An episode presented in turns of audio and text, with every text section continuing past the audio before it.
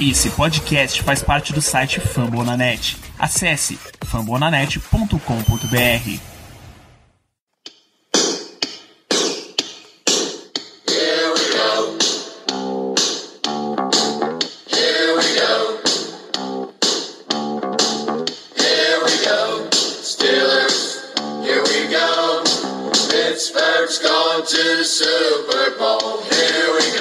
Muito bem, pessoal, estamos começando mais um episódio do Black Yellow Brasil Podcast, edição de número 158 desse podcast falando sobre o Pittsburgh Steelers para todo o Brasil, direto de Spotify, iTunes, Deezer ou da sua camisetinha de embaixador da limpeza. Rapaz, eu sou Danilo Batista, seu host e mais um dos embaixadores dessa belíssima cidade nesse país.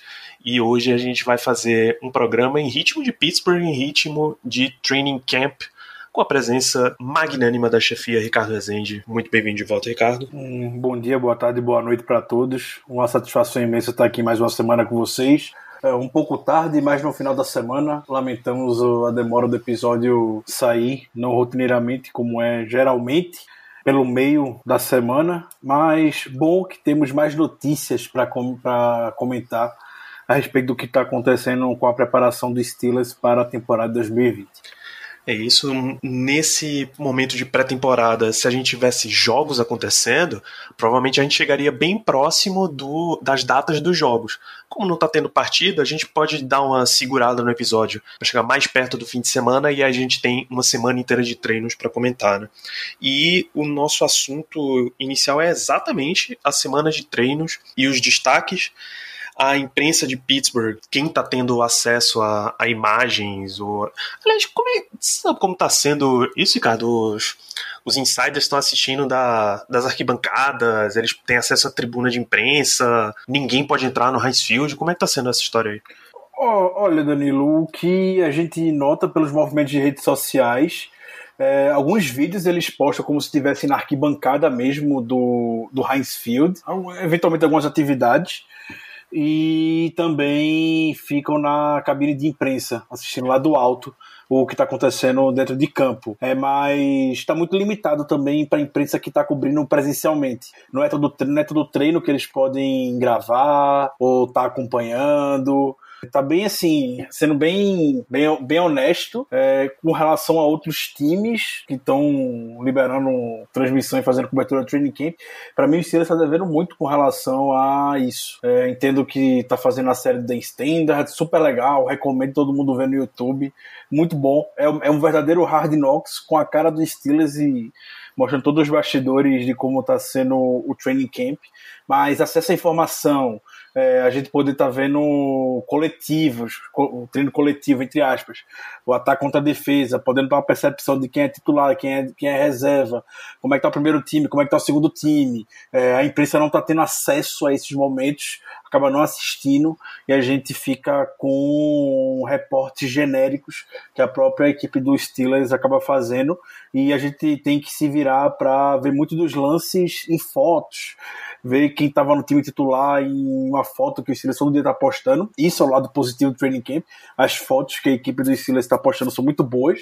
É, então a gente enche o nosso feed tanto no Twitter quanto no Instagram com elas, mas em termos de volume de informação não está tão não tá tão transparente assim como eu vejo outras franquias da, da NFL fazendo. É, é um desafio todo mundo se adaptando, né? E a gente, assim como a imprensa de Pittsburgh, também vai se virando com as informações que tem. É, inclusive, o Steelers está levemente na frente de outras duas franquias, pelo menos, já tem notícia, o Seattle Seahawks e o Green Bay Packers, que não estão autorizando a imprensa nem a divulgar quem é que está ganhando repetições no treino com a equipe titular e nem informações que se pareçam com o depth chart, com a ordem da equipe. Estão proibidos de fazer isso nessa pré-temporada, o que é esquisitíssimo e não faz a menor diferença no resultado final. Né? Totalmente, totalmente. É, é, em outros anos, o Green Bay Packers, que segue muito a linha do Steelers em termos de training camp, é um time muito tradicional nessa época do ano, tá barrando, censurando, entre aspas, esse tipo de informação parte da imprensa. para mim não faz o menor sentido. São coisas que em outros anos a gente estaria vendo do mesmo jeito, estaria muito mais claro, inclusive. É, restringir esse tipo de informação para a torcida, enfim, para qualquer pessoa que seja, não acho, não acho legal não, não acho nem que seja uma estratégia também de time, enfim, não sei que tanto mistério é esse tem em torno, até dentro do Steelers também, não sei qual mistério teria tanto em torno de quem seriam os, os titulares e os reservas. Enfim, eu não, eu não vejo muito, muito sentido nesse movimento por parte de alguns times da NFL. Acho que perde muito em termos de experiência. A gente tá tudo, tá tudo com saudade de ter notícias sobre seu time. É, tem muita gente que não acompanha o depois do draft, fica o hiato, realmente a gente fica meio que refém sem, sem notícias mesmo, então fica tudo uma expectativa de chegar a agosto, pelo menos para estar tá vendo como o time está sendo formado e tudo mais. E tem time pela liga censurando esse tipo de, de informação. Para mim isso não existe. Isso, e por fim, na questão de adaptação, temos notícias sobre presença de público no Field na temporada? Até o presente momento, quando a gente está gravando nessa sexta-feira, dia 21 de agosto, nenhuma novidade. Segue, o Steelers vendeu o ticket, foi o primeiro time, inclusive, a abrir para venda de tickets para a temporada não abriu, obviamente, 100% da sua capacidade, foi um pequeno percentual de torcedores que tiveram a oportunidade de comprar ingresso para o jogo. E até o momento não tem nenhuma posição se vai ter no início, se não vai ter, é, não se posicionou ainda.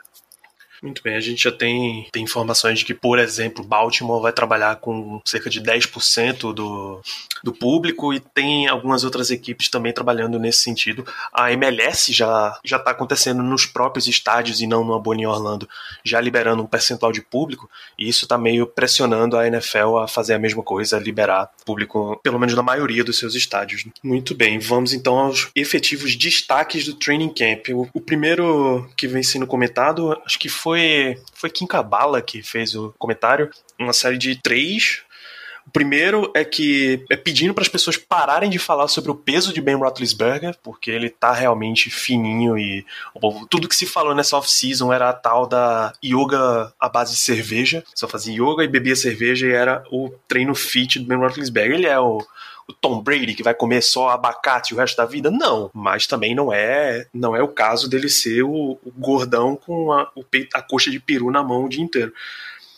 O destaque era Ben Roethlisberger, é o desempenho absurdo, como sempre, de TJ Watt, e que ele será, independente do contrato que ele receber, um jogador muito barato para os Steelers. O quanto de dinheiro você botar nesse homem vai valer completamente a pena.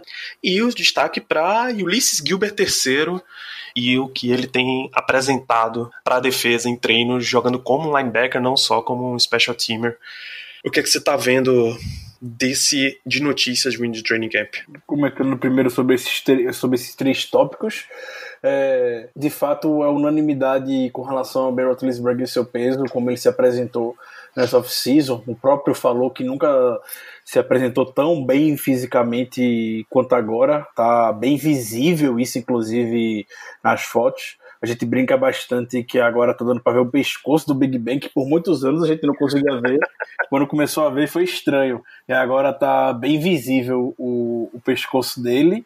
Então, de fato, fazer essa brincadeira com o peso do Big Ben hoje não existe mais. Se fizer por hater, haterismo mesmo, então sempre vai ter gente puxando brincadeira para esse lado. É, o, o, o TJ Watt não só a Dint a bala da NFL Network está destacando ela, o Mark Caboli do The Athletic e outros jornalistas que tiveram a oportunidade de ver um treino presencial do Steelers, está destacando como TJ Watt chegou voando no training camp, então a gente deve esperar provavelmente uma temporada para ele talvez melhor do que a do ano passado, uma temporada talvez de 17 sacks, que é, uma temporada que venha quebrar o recorde do Steelers de sacks em uma única temporada. 17 já seria um número que quebraria o recorde de uma temporada do James Harrison. Então, a expectativa para ele vai ser essa. É, e o, o Gilbert,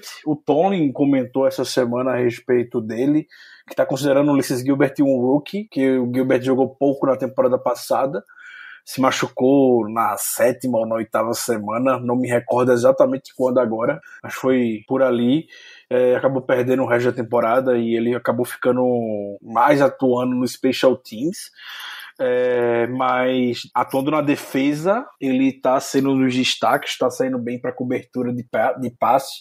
Isso foi sempre uma característica positiva dele por conta da, da sua velocidade. É um linebacker rápido dos moldes Devin Bush.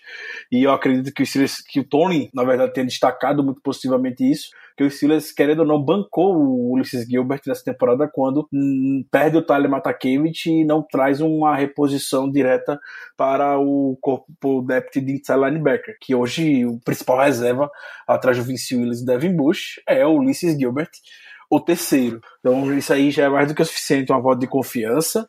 Tony tá gostando de ver o que tá vendo no jogador.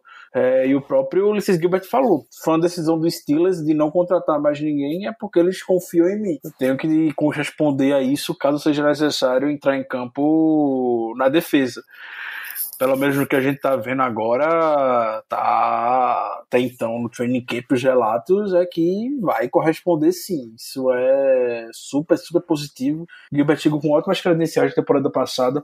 Talvez muita gente não lembre da, da escolha dele em, em 2019. É, pelo menos em termos de special teams e para ser um backup na defesa vem tenho expectativas muito boas, bem positivas com relação a ele. Exatamente. E, e, eu acho que hoje a gente pode começar a entrar num ponto de, de defesa abaixo de Devin Bush e abaixo de Vince Williams. Você pode dar uma barateada também nesse grupo de linebackers, né? Claro, você tem que manter a, a qualidade e tal. Você pode manter uns jogadores em contrato de calor, uns, joga, uns veteranos muito baratos nesse nível, assim como tal tá o Ulysses Gilbert. Não vejo problema algum. Linebacker não é mais não é lá a posição mais valorizada do mundo, a não ser o middle linebacker super tacleador de, lado a, de um lado ao outro do campo, que é o que a gente tem e é o que a gente foi buscar no Devin Bush. Acho que a gente pode perfeitamente trabalhar com o Gilbert como um linebacker 3, pelo menos para começar a temporada. E aí, ainda em análises dos repórteres lá em Pittsburgh, dois nomes saíram como destaques positivos que realmente abrem os olhos, chamam a atenção e impressionam completamente. Terrell Edmonds e Ryan Switzer têm sido dois jogadores muito bem falados. Dá muita impressão de ser aqueles destaques, destaque obrigatório de training camp, porque você não porque não é normal você baixar o cacete em jogador que em alguns jogadores que você sabe que vão acabar tendo espaço na temporada. Mas também não é muito Mike Tomlin segurar, segurar a onda de quem tá indo mal, não. Ele usa, inclusive, várias vezes crítica como forma de incentivar o cara a dar uma. a subir o nível dele. Terrell Edmonds e Brian Switzer são realmente destaques desse training camp, cara é daquilo, né? A gente, pelo fato de não ter maiores informações, seja de vídeos, que geralmente nos outros anos a própria torcida que ia para Latrobe, lá no St. Vincent College, assistir, postava nas redes sociais. É, tinha o Alex Kozora que fazia uma cobertura super completa sobre o training camp, sempre postava informações, em, enfim. É, a gente tá no escuro agora em 2020 com relação a isso. E eu tivesse que dar um palpite, pelo menos com o, o Terrell Edmonds, eu diria que é muito improvável que ele esteja voando. Acho que ele está mostrando mais do mesmo do que ele já mostrou de temporadas passadas. É, já comentamos em outros episódios e reforço aqui. Para mim, o Edmund já atingiu o teto dele. Não, não era para ser o jogador escolhido de primeira rodada, foi uma péssima pique muito ruim na época, continua sendo uma pique ruim até hoje, é o elo fraco da nossa defesa. Então eu, eu sinceramente não tenho muitas expectativas com, com relação com relação a isso. Ele, ele é aquele, aquele típico jogador que é muito rápido e aí ele é muito atlético de fato. Vai fazer uma jogadinha aqui, uma jogadinha ali que vai, vai soltar muito muitos olhos, mas sim, nada demais de um, nada que a gente possa criar uma expectativa. É, eu sei que tocou num um ponto importante sobre os heróis do training camp. Os heróis eu digo no sentido de sempre ter um jogador que sai muito hypado e na temporada regular não, não faz muita coisa, já é logo rapidamente descartado. É, e realmente é cheio. Disso, eu, eu chamo carinhosamente esse prêmio do Mike Adams Awards.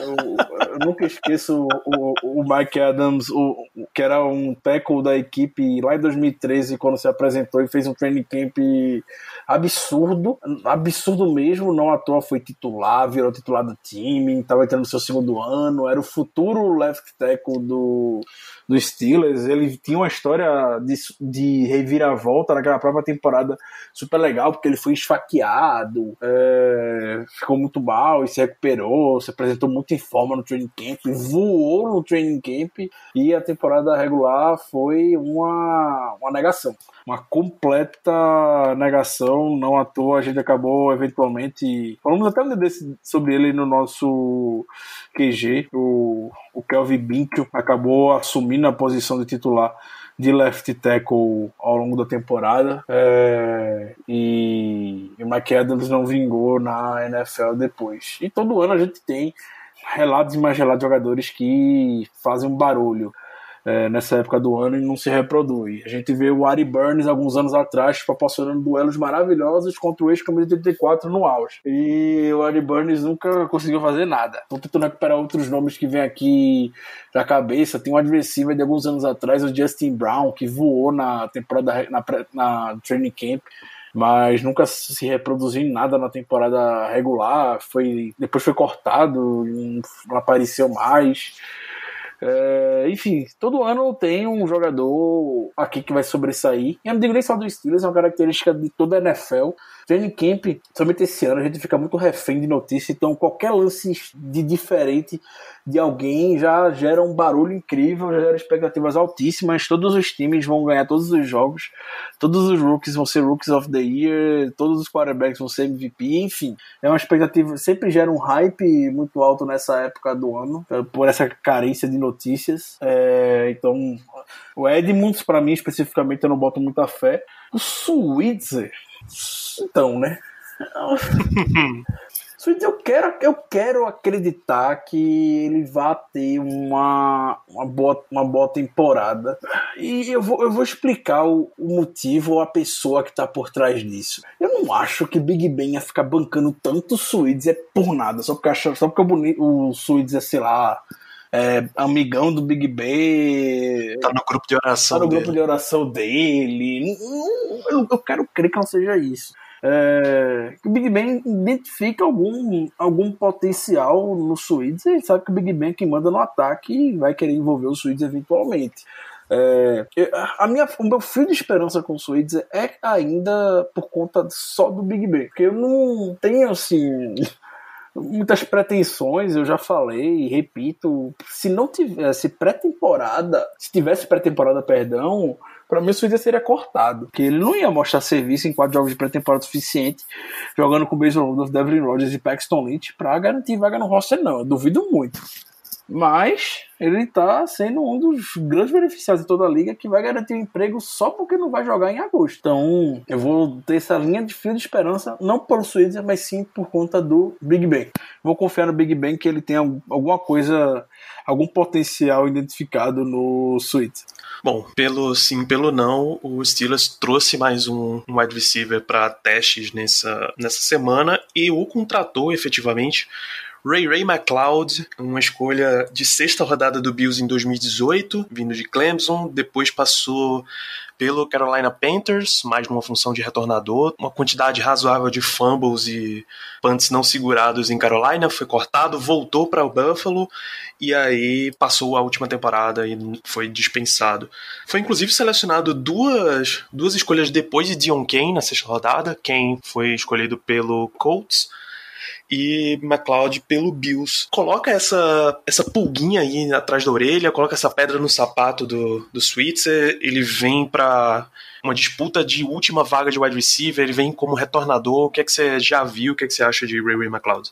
Danilo, eu até comentando essa semana sobre a contratação, é, eu não. Se, se, tinha uma posição que eu esperava, que já estava fechada, que não teria mais ninguém contratado, era a posição de wide receiver. Eu fiquei bem Somos surpreso dois. com a contratação e com os testes. Obviamente ele vai vir de fato para ser um brigar para ser retornador.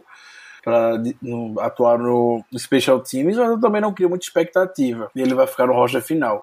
O que tem para mim é, com ele é só o seguinte: é uma temporada que tudo para ser doida. A gente não tem como prever como é que vai ser o ano. Vai ter lesão? Espero que não, né? Mas pode ser que tenha jogadores afastados por conta da, da Covid, como a gente já viu, jogadores do Steelers sendo afastados, seja por ter contato com alguém ou por ter dado exame positivo, e a média de afastamento desses jogadores, pelo menos aqui em Pittsburgh, foram de 10 dias. 10 dias você considera duas semanas na NFL. Duas semanas na NFL é muita coisa. É muita coisa duas semanas num calendário curto que a NFL tem de 16 jogos.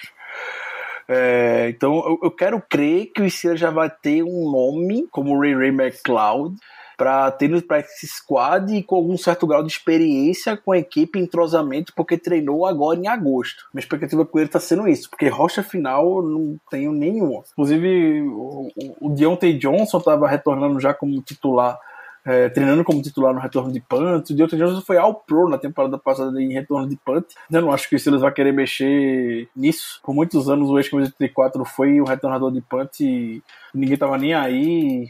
O cara tinha 130 recepções na temporada fazendo temporadas mágicas absurdas em termos de números em produção e mesmo assim tava lá, firme e forte no special team, retornando punt no quarto quarto e ninguém queria saber.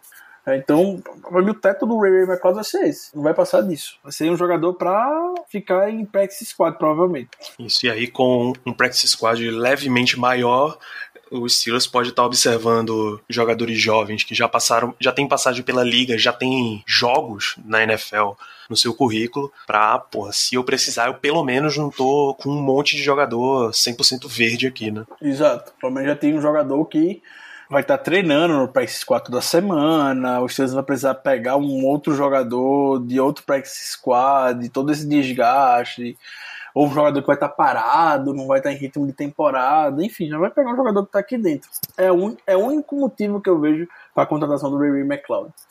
Isso já foi, já foi oficializada, o Steelers já informou quem tá cortando, mas deve ser também fundão de rosta tranquilo, né? É, informaram hoje, inclusive nessa sexta-feira, Inclusive foi um wide receiver, nunca tinha ouvido falar dele. Se eu falar que conhecia, eu vou estar tá mentindo aqui para todo mundo.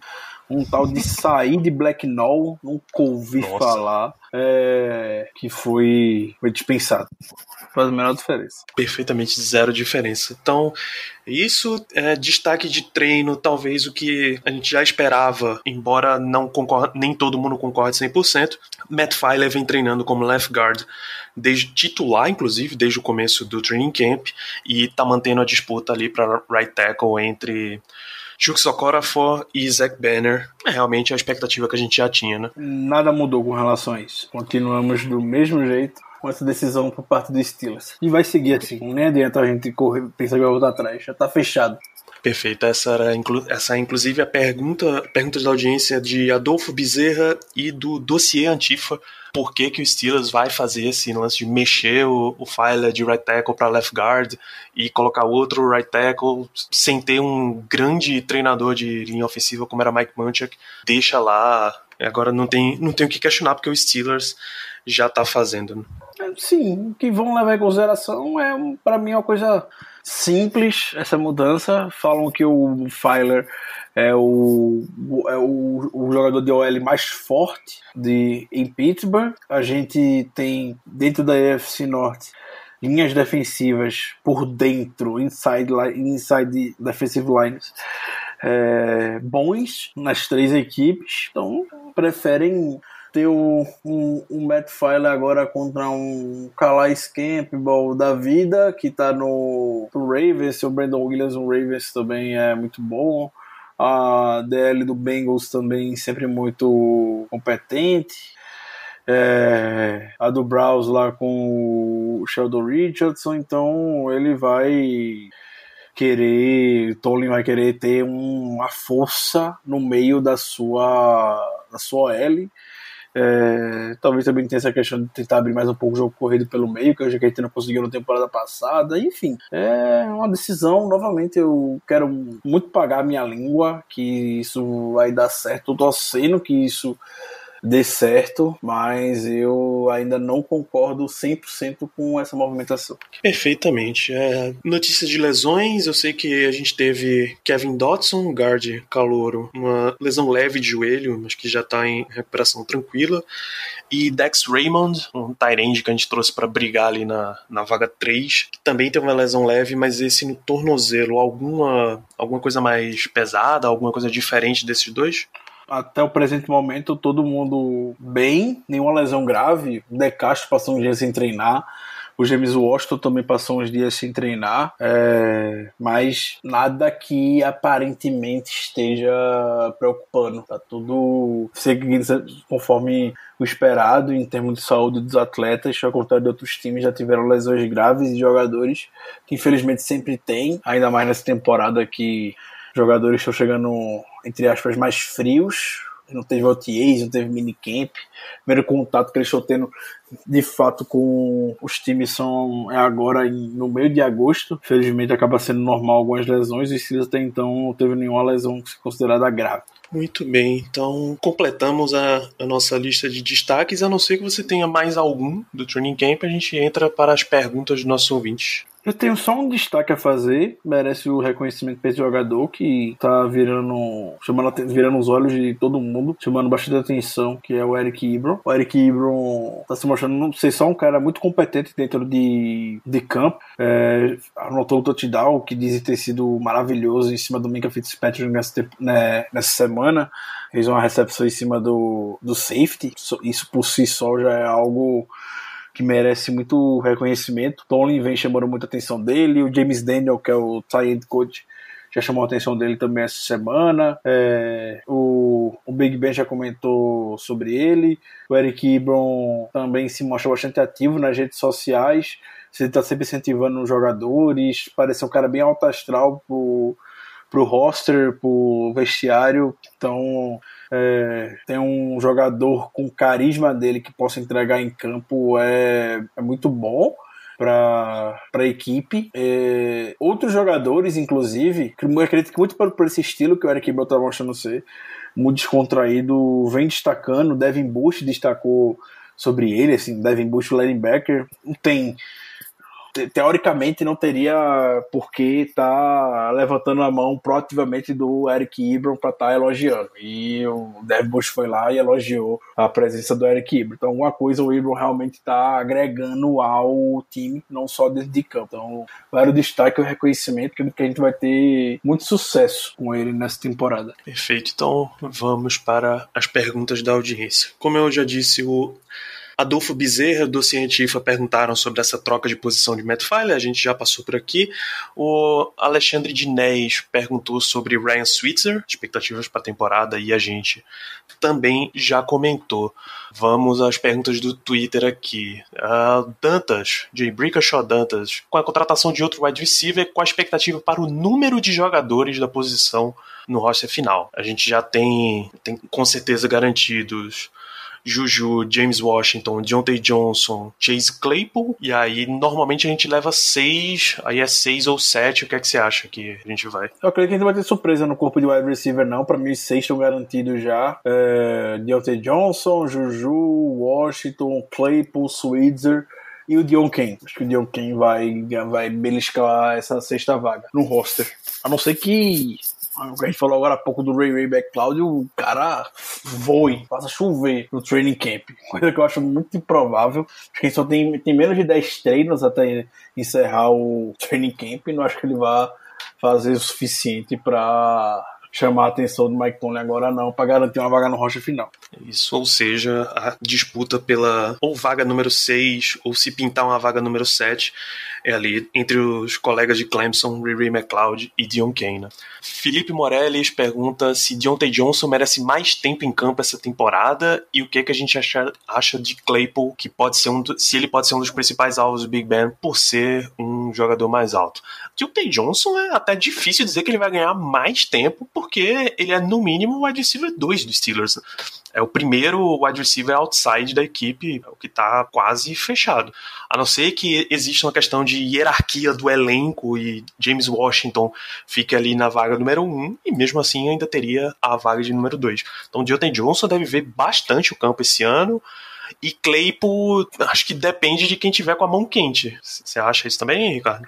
Um, respondendo a primeira pergunta de Deontay Johnson, 100% de certeza que ele vai ter mais snaps. Vai ser titular desde a semana 1, não tem nem o que, o que se discutir com relação a isso. Para mim, vai ser o wide receiver número 1 do Steelers. Agora, é, com a volta do Big Ben, esperem grandes coisas pro menino.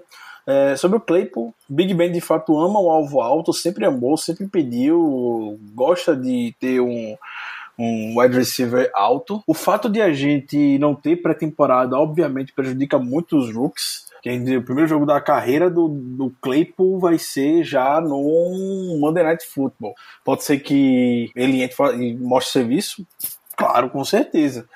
É, mas afirmar volume de jogo, alguma coisa com relação ao Claypool vai ser muito difícil. Acho que o Claypool vai ser um jogador muito mais estratégico do que um jogador já tático que vai ter 70% dos snaps esse ano. Acho que estratégico ele vai ser, vai cumprir um papel muito, muito, muito importante na red zone da equipe nessa temporada. A gente já está vendo vários vários momentos de, do Big Ben com o Claypool na red, em situações de red zone, e o Claypool anotando touchdown. É, então acho que o Big Ben vai gostar nesse sentido, ser um alvo mais estratégico do que ser um alvo que vai estar tá lá disputando um snaps com Juju e com Deontay Johnson.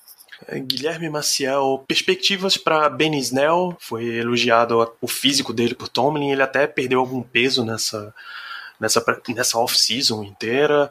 É, você acha que ele vem para um segundo ano mais forte, e aí você pode até dar uma condicional mais forte com James Conner saudável, mais forte com James Conner machucado. Ou se isso é uma grande manobra para valorizar ele, fazer uma troca e trazer Le'Veon Bell de volta. Eu gostei muito da teoria de conspiração por trás desse final, mas infelizmente isso não vai acontecer. Ou felizmente, né? A gente. Situação de cap do Steelers pela primeira vez, como torcedor do Steelers, você vai me ouvir falando que eu tô preocupado com o cap da próxima temporada, porque é, teve a redução e o Steelers sempre trabalhou no limite. Então, obviamente, quando estavam planejando o cap de 2020 para em 2019, enfim, para os próximos anos, nunca estavam contando que o cap iria diminuir, ninguém esperava que fosse ter uma situação tão atípica como a gente está vivendo agora. Mas isso fica mais para o futuro para a gente falar sobre o cap do Steelers da próxima temporada. Eu tô animado com o Ben Snell, muito animado com o Ben Snell. Eu gosto do Ben Snell, acho que ele pode se encaixar no nosso ataque de uma maneira que talvez a gente nem imagine. É, e o Tony tá elogiando porque tá identificando essas oportunidades nele. Teve uma estátua, um número que chamou a minha atenção, que o jornal de Pittsburgh publicou na semana passada, eu não lembro exatamente qual foi o jornal publicou, é, que o Snell ele teve, teve pouco mais de 120 carregadas em 2019. Das 120 carregadas, 91 foram em seis jogos, que foram contra o Chargers, contra o Bengals, contra o Cardinals, contra o Browns e contra o Ravens. É, desses, desses seis jogos que o Ben Snell liderou a equipe encarregada, o Steelers venceu cinco. E em todos, os, em todos esses seis jogos, o Snell teve uma corrida de pelo menos 20 jardas ou um touchdown. Então, menino tava lá marcando a sua presença e obviamente não foi por conta dele, né? Mas contribuiu para cinco vitórias das nove de Pittsburgh em 2019. Então esse é um menino que você tem que garantir que continue em pleno desenvolvimento. E o jogador, quando, quando chega com uma forma física dentro das expectativas, acima das expectativas, na verdade, isso é o que Tony sempre valoriza. Tony ama ver como os jogadores se apresentam, porque isso mostra muito de como é a dedicação do atleta com o esporte e tudo mais, porque teoricamente, teoricamente, ele não teria obrigação de chegar em plena condição física para a temporada regular. É, agora, em, seja em julho, agosto, ele tem esse tempo, esses dois meses, podemos dizer, para ter em plena forma é assim começar setembro bem. E quando o jogador já chega muito bem fisicamente, como o Snell chegou, ele perdeu muito peso realmente, é algo que o Tony sempre valoriza e o Tony vai corresponder com isso, eu, acho que a gente vai ter mais snaps sim de Ben Snell Football agora em 2020. Isso. Gabriel Barbie e o Lucas Correia, ambos estão perguntando sobre equipe titular e tamanho de roster. Mais uma pergunta bem profunda que eu vou pedir desculpas a, a ambos, que é o tema dos nossos próximos episódios. É a questão do elenco dos Steelers. Então, Infelizmente, essa teremos que pular. Vamos para as perguntas do nosso Instagram. Voltamos para nosso amigo Dantas. Alguma posição do time tem fragilidade com relação à profundidade de elenco? Profundidade de elenco. Ah, a gente já comentou mais cedo nesse episódio. Hoje é frágil a posição de inside linebacker, por mais que. É, você comentou muito bem, o inside linebacker mesmo é uma posição que dentro do Steelers, pelo menos, está cada vez menos valorizado. O Devin Bush vai ser valorizado, obviamente, não à toa. A gente investiu uma escolha de. subiu 10 posições de 10 para pegar ele. Ele vai ser valorizado, porque ele é um jogador que vai ser o 3 linebacker e tudo mais mas é, ele é um jogador que fica informações da AIM e tudo e etc.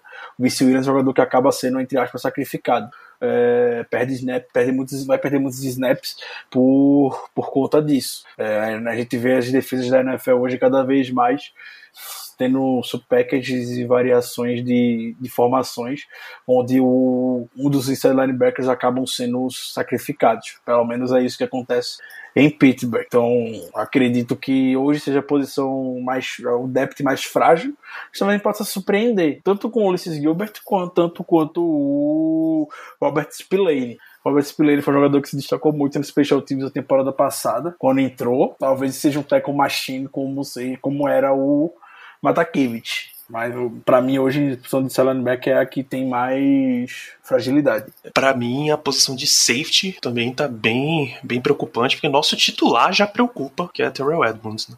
E aí quando você tem abaixo dele quem? Você tem Curtis Riley que você trouxe, mas é um, é um jogador que em outras rotações seria ok você ter um jogador como ele, mas para esse se o teu número 2 é Terrell Edmonds e como número 2 entenda o segundo, o segundo titular em nível, seu 3 precisa ser muito mais próximo desse 2 do que, do que a gente tem hoje. Os dois precisam ser um nível acima. Me preocupa essa rotação de safety, sim. De strong safety, pelo menos. Faz super sentido, eu concordo. Apoio que eu também. O Fábio José e o Luiz Tavares ambos comentam sobre o prêmio de jogador defensivo do ano. Tem, de acordo com eles, o, o analista brasileiro Anthony Curti disse que o Minka Fitzpatrick pode ser o jogador defensivo do ano. Na verdade, o Luiz fala, fala sobre o Minka, se é uma expectativa válida, e o Fábio pergunta. Pergunta não, ele afirma que TJ Watt será o jogador defensivo do ano. Para mim, o Watt tá na frente na corrida, até, até conhecendo como é que a NFL opera esses votos. Né? Você teria ele à frente, você teria o Minka superior, quem você coloca na frente na corrida? Não, TJ Watt, pra mim, tá em uma corrida de candidatos a Defensive Player of the Year, estaria na frente. É para um, pra um eu sei que no passado a gente viu muitos jogadores de. É, até a temporada passada a gente viu um jogador de secundária ganhando o. Foi o Stephen Gilmore, o prêmio de Defensive Player of the Year. É, mas o, o cara tem que fazer muito, muito chover. É, o Gilmore fez, fez touchdowns, enfim, foi um shutdown corner como em poucos anos foi visto pela liga, teve seus méritos lá, por mais que eu também não concordo, mim o TJ Watt deveria já ter ganho o Defensive Player of the Year na, na temporada passada, é, mas uma corrida entre os dois eu teria o TJ Watt levemente na frente. O Fitzpatrick está 100% descartado de um Defensive Player of the Year? Nunca.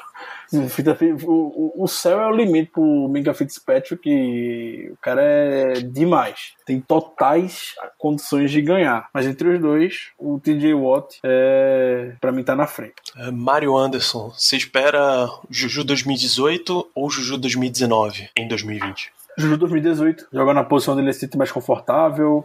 É uma posição que ele saiu melhor, quer no slot.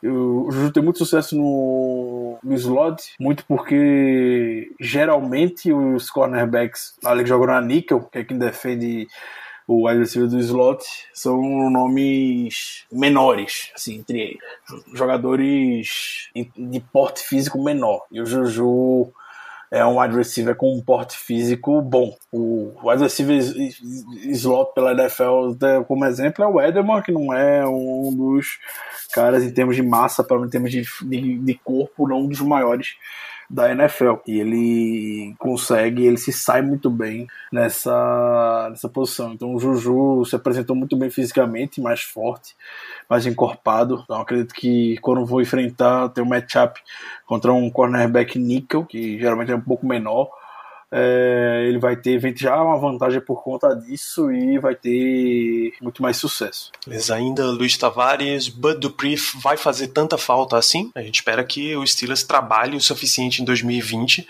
para já se preparar para a falta que ele pode vir a fazer. Um jogador do estilo do, do, do tipo do Dupree, da posição que o Dupree joga, uma posição mais prêmio, ele sempre vai fazer falta. Você já encontra um nome bem, bem consolidado é, como ele. Por mais que eu, pelo menos, tenha expectativa de que o Dupri vai produzir mais do que ele já produziu em 2019, para mim ele atingiu o seu teto. Ficaria surpreso se o Dupri fizesse temporada ainda melhor em 2020 e botasse números dignos de TJ Watt na, sua, sua carreira.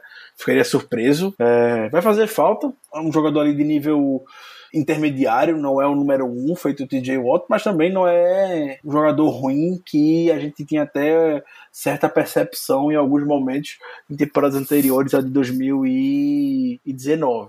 É, mas na posição premium vai ser muito difícil de fato a gente garantir qualquer acordo longo com, com o Dupree, nem o Steelers vai se esforçar porque já sabe que não vai conseguir. Então tem que tratar isso como uma realidade. E o Alex Highsmith tá aí, né? Foi uma escolha do draft desse ano. A gente, uma aposta do time, eu gosto muito. O jogador vai ter essa oportunidade eventualmente essa temporada entrando na rotação, mas a gente já via bastante em, em anos anteriores outros linebackers eventualmente rotacionando. Então, tem que ver como vai sair o Alex Smith. Mas o Dupree vai fazer falta sim. É um jogador, um jogador prêmio, né? É um jogador prêmio. Não é uma, posi não é um, uma posição que a gente encontra alguém disponível e vai encaixar como é Nunca querendo menosprezar, é claro. A brincadeira que a gente. Danilo, na verdade, traz de vez em quando com a opção de guarda, que acha na fila do Walmart. E a opção de outside linebacker a gente não acha um outside linebacker na fila do Walmart. Então, vai fazer falta, sim. É, guard, na verdade, a gente fala. Eu falo meio, meio assim, porque a gente tem uma escolha de primeira rodada no nosso L como guard, né? Ah, um center first round e um, guard, e um right guard first round. Mas aí você pega o, o restante do elenco.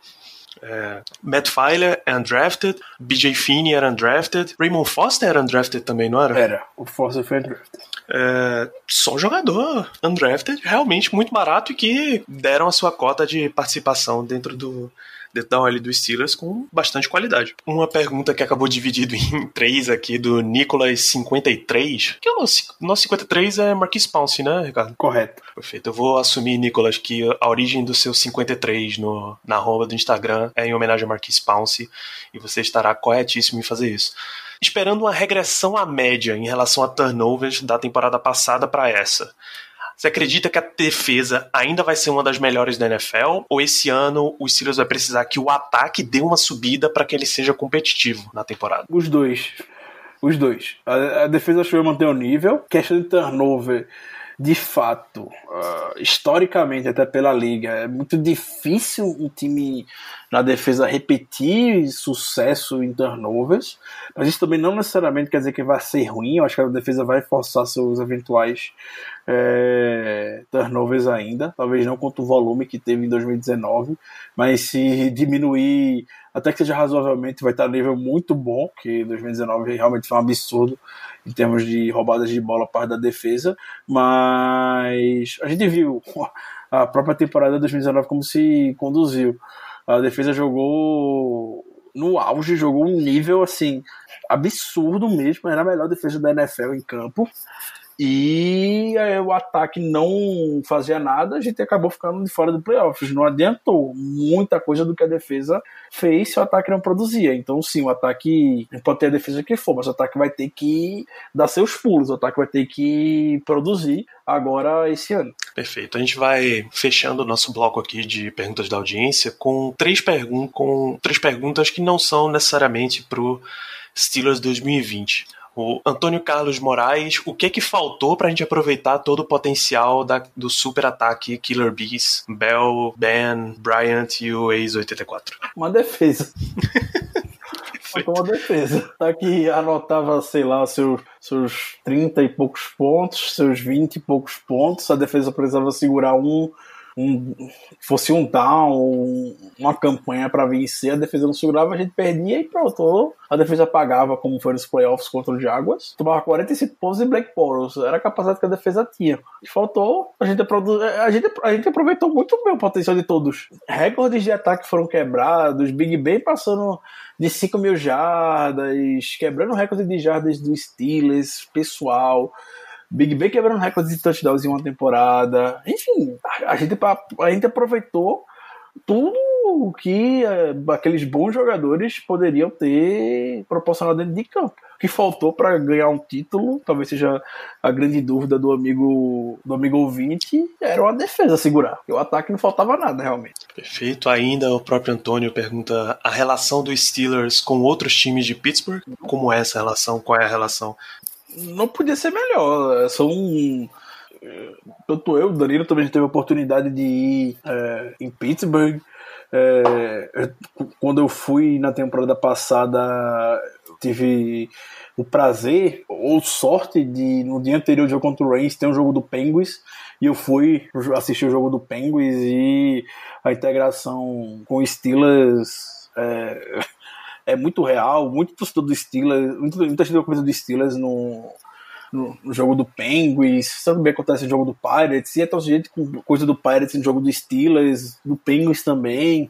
Então, assim, é, é uma integração muito boa. Pittsburgh não é uma das realmente maiores cidades dos Estados Unidos, não é uma das cidades mais eminentes que as pessoas pensam quando cita o, o, os Estados Unidos, mas é uma cidade apaixonada por esporte que tem três times nas principais ligas é, que ano vem, ano vai, estão lá. Com exceção do Pirates, nos últimos anos realmente não vem correspondendo, mas principalmente o Penguins e Steelers estão sempre disputando playoffs e tudo mais. Só falta, quem sabe, em breve a franquia da NBA chegar por lá também, né? Quem sabe. Essa, fi essa fila aí tá meio grande. pra passar na frente de Seattle e pegar uma franquia da NBA, porra, vai ser uma luta enorme. É, lembrar para quem não, não tá ligado, o amigo ouvinte, que o Three Rivers Stadium era um estádio compartilhado entre Steelers e Pirates no passado. Então, relação maior do que essa não pode ter. O Steelers, quando foi fundado, foi fundado como Pittsburgh Pirates. Os dois jogavam no Forbes Field. Os dois migraram juntos pro Three Rivers Stadium e venderam. Acho que o terreno foi vendido para a Universidade de Pittsburgh. E depois, depois, salvo engano, na época do Roberto Clemente. Não, o Roberto Clemente jogava na época do Three Rivers. Essa foi The House That Clemente Built. E aí, anos depois, é que eles se separaram e o Steelers foi fazer o Heinz Field e o Pirates foi fazer o PNC Park.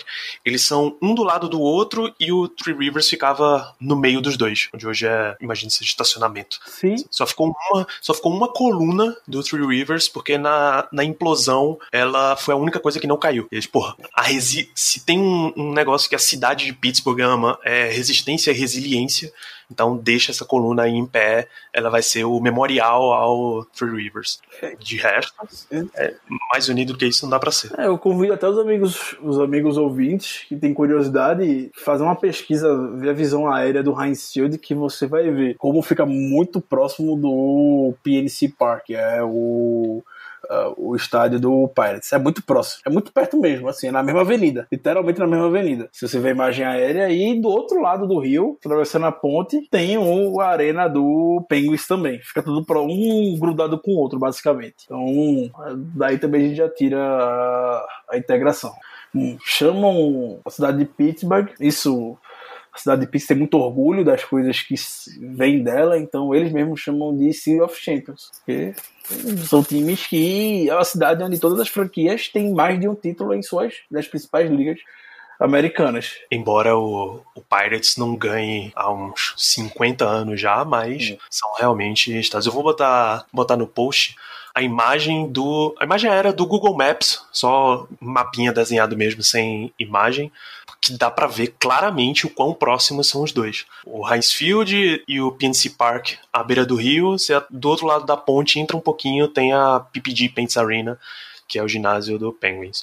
E ginásios desse porte funcionando para NHL já, já tem plena capacidade de, de suportar jogos e abrigar jogos da NBA, essa é palavra que eu tava procurando, porque ao, ao, redor do país inteiro é o que eles fazem, a mesma arena de jogo da NBA é a arena de jogo da NHL, só na hora do jogo da NBA cobre com, cobre com a quadra, e na hora do jogo da NHL abre e tá o gelo lá pronto. É, e, Simplesmente isso. E só para dar uma noção para os amigos, eu até pesquisei aqui é, na internet agora bem rapidinho, Pittsburgh, isso foi uma pesquisa de 2011. Se a gente for puxar, teve, tem mais dois títulos, se não me engano, do, do Penguins, Stanley Cup.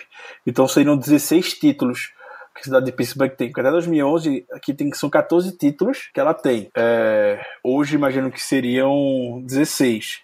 E aí a gente vê que fica basicamente atrás de cidades que possuem times extremamente tradicionais, que a gente vê Los Angeles, a gente vê Chicago, a gente vê Boston, a gente vê Nova York. Uhum. São cidades até onde tem mais de um time é, em Nova York, que tem Giants e Jets na NFL, por exemplo, é, que são onde possuem mais títulos, e são cidades que geralmente tiveram dinastias. É, no basquete e no beisebol também. E Pittsburgh tá lá. E onde, Pittsburgh é uma das cidades onde você logo imagina entre as principais dos Estados Unidos. Você não notaria. Perguntar, a gente vai pensar, obviamente, né? mas se perguntar qualquer pessoa ah, de cidades, 10 cidades dos Estados Unidos aí, ninguém vai saber, ninguém vai mencionar Pittsburgh, vai nem imaginar. Por isso que essa união dos três times ela é muito real e é até legal ver como uma torce bastante pela outra. É, tem a, as famosas imagens quando o Penguin estava na, nas finais da Stanley Cup, de Ben Roethlisberger e toda a sua linha ofensiva, todos eles torcendo lá pro time, todos eles é, virando cerveja no, no, ginásio. Outros jogos eram o Ryan Sweet, Ryan Sweet, sabe o que, caceta? Ryan Shazier.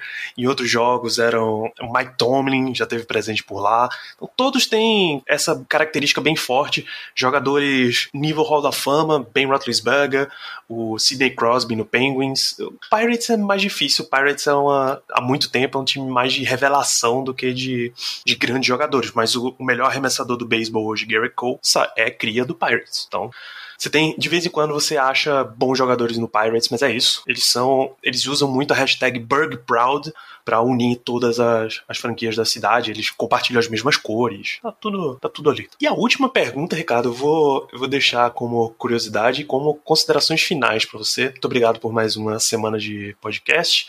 Luiz Tavares fecha perguntando qual é a sua comida favorita. Ótima pergunta, satisfação de estar compartilhando coisas pessoais aqui com os amigos ouvintes. É, eu sou apaixonado por sushi fosse dependesse de mim, eu comer sushi todo dia. Domingo a domingo eu comeria sushi fácil, fácil. Então fica aí, quem quiser marcar um sushizinho por aí, pode me chamar. Agora que eu estou em, em São Paulo, ver essa, meio que essa ponte era Recife São Paulo agora por conta do trabalho. Inclusive o podcast demorou para sair essa semana porque eu estou em São Paulo. Estou saindo da panela recifense desse podcast para vir morar aqui. É, então, for de São Paulo, quiser bater um papo, comer um sushi, só chamar. Estamos aqui para isso. Perfeitamente. Eu vou deixar minha bebida bebida favorita, que são lágrimas dos torcedores adversários. Muito obrigado por mais um programa nessa semana.